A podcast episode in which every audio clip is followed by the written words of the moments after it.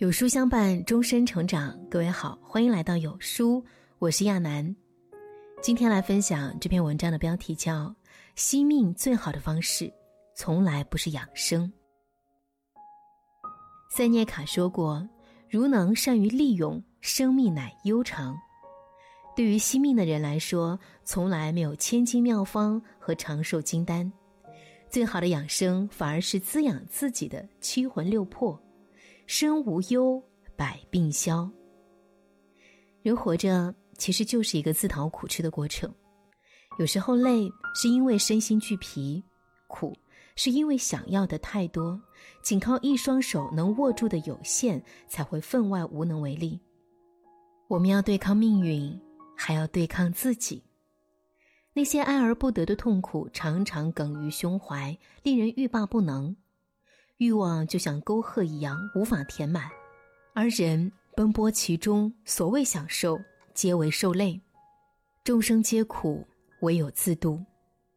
戚飞先生曾说过：“人在偏执里，无非梦里造梦，两场空。看淡世间的得失，世间便无得失。你从八十楼往下看，全是美景；但你从二楼往下看，全是垃圾。”人若没有看开，鸡毛蒜皮的小事都会烦恼不已。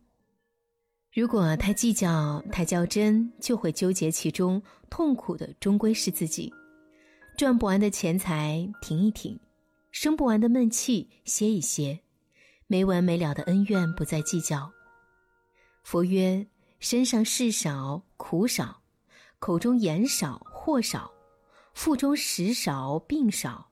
心中欲少忧少，保持正念，不陷入物欲与思虑，学着释怀。人学会敛藏，才会发力；学会和气，胸藏美好。调查显示，那些百岁老人长寿，并不是因为他们没有高血脂、高血压，而在于他们拥有一颗愉悦的心、平衡的心。想开，看开，然后放开。将一切看淡，心事清零。有句禅语说得透彻：不争元气不伤，不畏慧灼闪光，不怒百神合唱，不忧心底清凉，不卑不亢，不执可圆可方，不贪富贵安康，让此心做得主宰。知乎上曾有人追问道。一个人最好的状态是什么？高赞的回答是：好好吃饭，好好睡觉，因为吃饭睡觉便是这一生的修行。深夜食堂中说，食物是能量，是治愈，是珍贵。好好吃饭，细嚼慢咽，便是好好爱自己。而好好睡觉，则是治愈一切的良药。药补不如食补，食补不如睡补。人休息好了，很多不舒服会不药而愈，胜过一切养生。曾有人在我熬夜的时候提醒我：“你熬的不是夜，是命。”后来我才真切体会到，晚上十一点以后不睡觉，熬的都是心血。一个人的心血就是他的寿命，一旦耗光，所有努力全部作废。吃饭是一种修复，睡觉也是。身体的自愈系统远比你想象中强大，一蔬一饭看似稀松平常，温饱之后才能直奔理想。压力大，不妨放下手机，身体和灵魂总有一个要在路上。余秋雨在一次演讲中说道：“一个人的生命状态是由很多因素决定，说到底由时空两度决定。时间的维度伸缩的余地不大。”空间的维度却能左右生命的质量。经验告诉我，人世间的愚昧、自私、冷漠、偏执、极端、嫉妒、排他、狂妄，及人世间的一大半恶，都因心理空间狭小而形成。所以，我们要常出去走走，让旅行改变我们生存的空间维度，将我们眼前的负面情绪暂时隔离在原地，等我们回来再处理。眼界宽了，心也就不堵了。走出去，才能看到天地之大，人间之美。人生有一万种可能，都在脚下。物质是辅助我们生活的，可是当我们的所有物品充斥着整个生活空间，我们开始为其所累。《极简生活》这本书提到，拥有物品就等于将能量耗费在物品上，只是我们很少意识到这一点。人生精彩与否，不在于拥有多少物品，而在于拥有多少让自己愉悦的时间。各种纷杂的关系，更是会让人烦恼多多。人到了一定的年龄，不妨开始简化人际关系，学会拒绝那些令我们相处起来不舒服的人和事。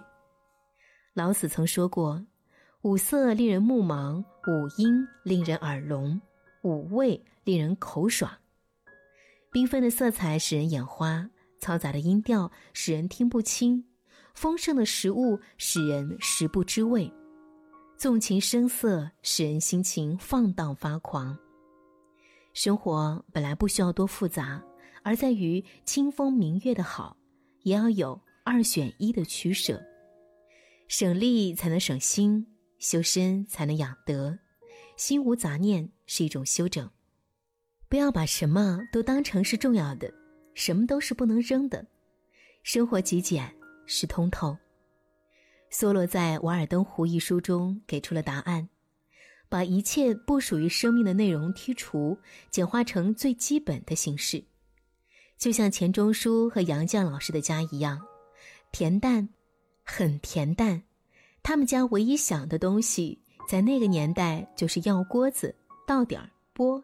要锅子就响了，录像机什么的都没有，但是他非常浪漫，懂得生活。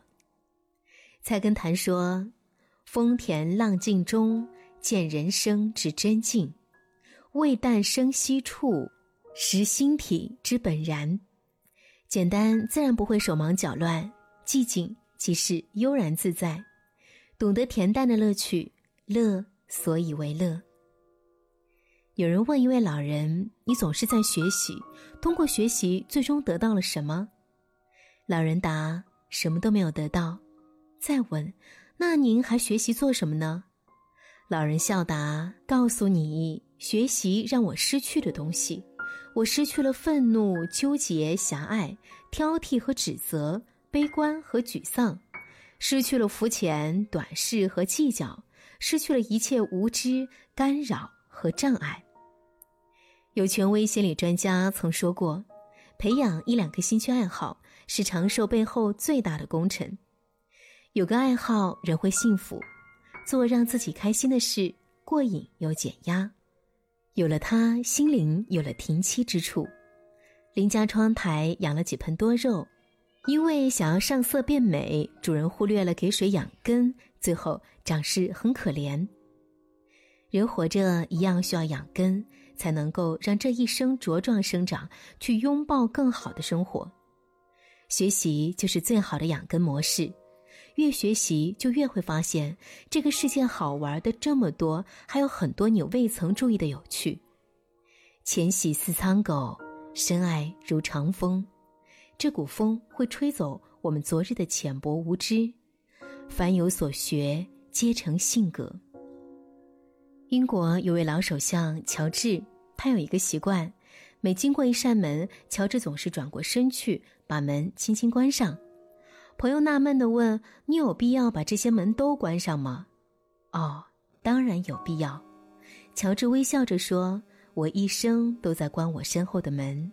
当你关门时，也就是将过去的一切留在身后，因为过去的已经过去了。”最好的人生是活在当下，什么都从现在开始，心念一起，马上实施，生活总会奖励那些会珍惜的人们。二零二零年不容易，这一年的太多艰难让我们明白，人活于世最贵的就是心灵和身体。正如微博上的一句话：“没有人知道我们还剩下多少时间。”我们得活在当下，享受当下，花尽量多的时间去陪伴家人和朋友。一生很短，短的来不及拥抱清晨，就已经手握黄昏。庄子养生道里说：“元都以为精，可以保身，可以全生，可以养亲，可以纪年。意为人们合理处理人与万物的关系，不要拼命追求万物，就可以保护生命，保全天性，可以养护精神，可以尽享天年。人生有节有度，才是真正的养生之道。有忙有闲有追求，如一位作家所说：“生活中要用大海的胸怀面对，用科学的方法支配，用皇帝的御膳养胃，用清新的空气洗肺，用灿烂的阳光晒背，像懒猫一样安睡。幸福、健康和快乐是息息相关的。”只有快乐多一点，健康才会多一点，寿命才会长一点，我们才能身体倍儿棒，乘风破浪。今天的文章就跟大家分享到这里喽。如果您喜欢今天的文章，记得在文末点亮再看，跟我们留言互动，这样有书就能够每天都出现在您公众号靠前的位置。另外，长按扫描文末二维码，在有书公众号菜单免费领取五十二本好书，每天有主播读给你听。明天同一时间，我们不见不散。